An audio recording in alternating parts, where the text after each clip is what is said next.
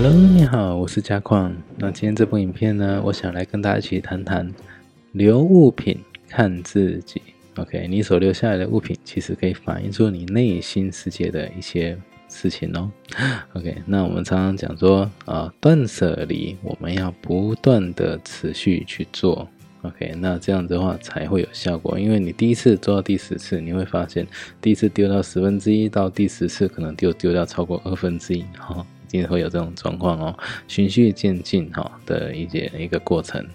好，那今天呢，我们如果是丢弃家中不需要的废物的话，实际上是在净化我们的场所，OK，我们的居家环境、我们的房间、我们的客厅，好之类的。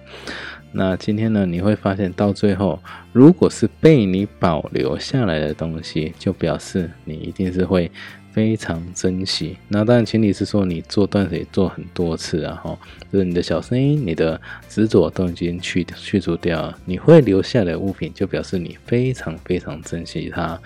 OK，好，那你留下来的物品，其实有的时候无意或者是无意间留下来的物品的时候，其实里面都暗藏着很多深刻的讯息哦。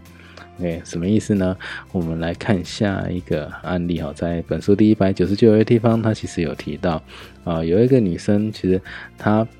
断舍离到最后，她只留下了几本书籍。可是呢，这几本书籍其实里面暗藏的一些玄机在里面，因为他所留下来都是恋爱的书籍。可是呢，这恋爱的书籍都是。没有好结果的那一种书籍，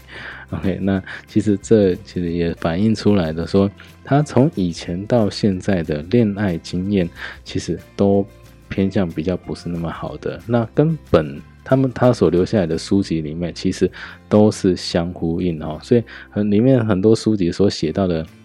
一些过程啊，情节都是跟他现实生活当中诶很相似，哦，或者是他自己曾经也有经历过那一些状况的哈，像恋爱经验，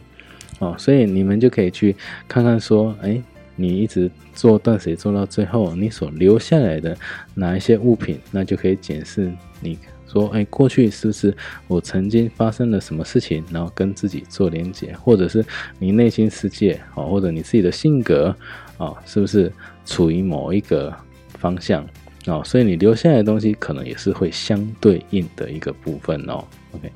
好，那今天的影片就先到这里，那我们下个影片再见喽，拜拜。那我们现在呢，每两个礼拜就会有一次断舍离的读书会。那在礼拜五的晚上七点半，如果你们有兴趣，那欢迎一起来参与讨论哦。在底下会有读书会的时间跟报名的连结，呃，你可以线上听直播，也可以到现场一起来参与讨论哦。如果您觉得这部影片还不错，可以在底下谈谈您的看法，也记得订阅跟开启小铃铛，之后再为您带来更多精彩的断舍离影片。